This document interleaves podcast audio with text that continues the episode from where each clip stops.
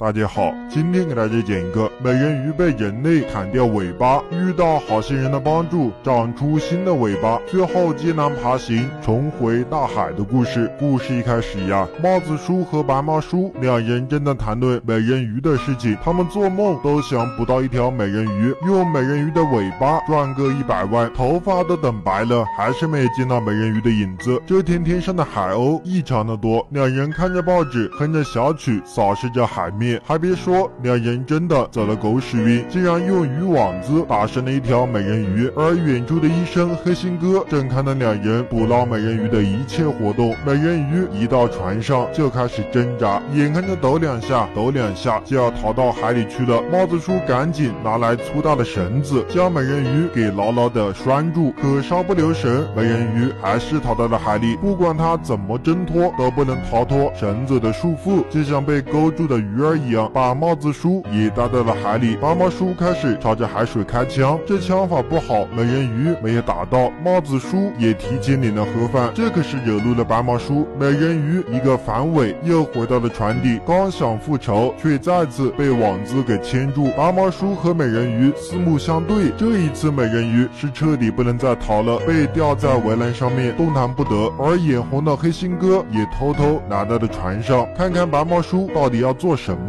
为了让美人鱼不再逃脱，白毛叔这丧心病狂的家伙竟然一把砍下了美人鱼的鱼尾巴，实在是太残忍了！画个圈圈，诅咒这货没有好下场。美人鱼看着自己的尾巴，那是伤心不已，最后还被关在了鱼舱里。猥琐发育的黑心哥躲在鱼舱，也被白毛叔发现。黑心哥说愿意花一百万买走鱼尾巴，白毛叔却要两百万。两人正在讨价还价，鱼尾巴却趁机跳到了海里。而黑心哥反手接过了白毛叔，果然是恶有恶报。晚上，黑心哥将美人鱼交了回来，他要研究美人鱼这种生物的习性。三个月之后，美人鱼失去的尾巴重新长出蛹，分化出尾巴，只是之前的尾巴变成了双腿。而此时来了一个隐形的女孩，在她的帮助下，美人鱼靠着一把轮椅逃了出来。美人鱼逃出来之后，完全搞不清人类世界，被当成流浪女送到了福利中心。他们对美人鱼倒还是不错，只是美人鱼根本不会人类的语言，工作人员完全不知道他在说什么。感觉到自己没有危险，美人鱼也开始放松警惕，并且用手语和工作人员交流，求他帮帮自己回到海里。由于此时的美人鱼脚还没完全长出来，也不能走路，她只能坐在椅子上，看着这里和她一样不幸的收留者。这天晚上，美人鱼偷偷溜了出来，并且在河边找到了一点点积水。第二天早上，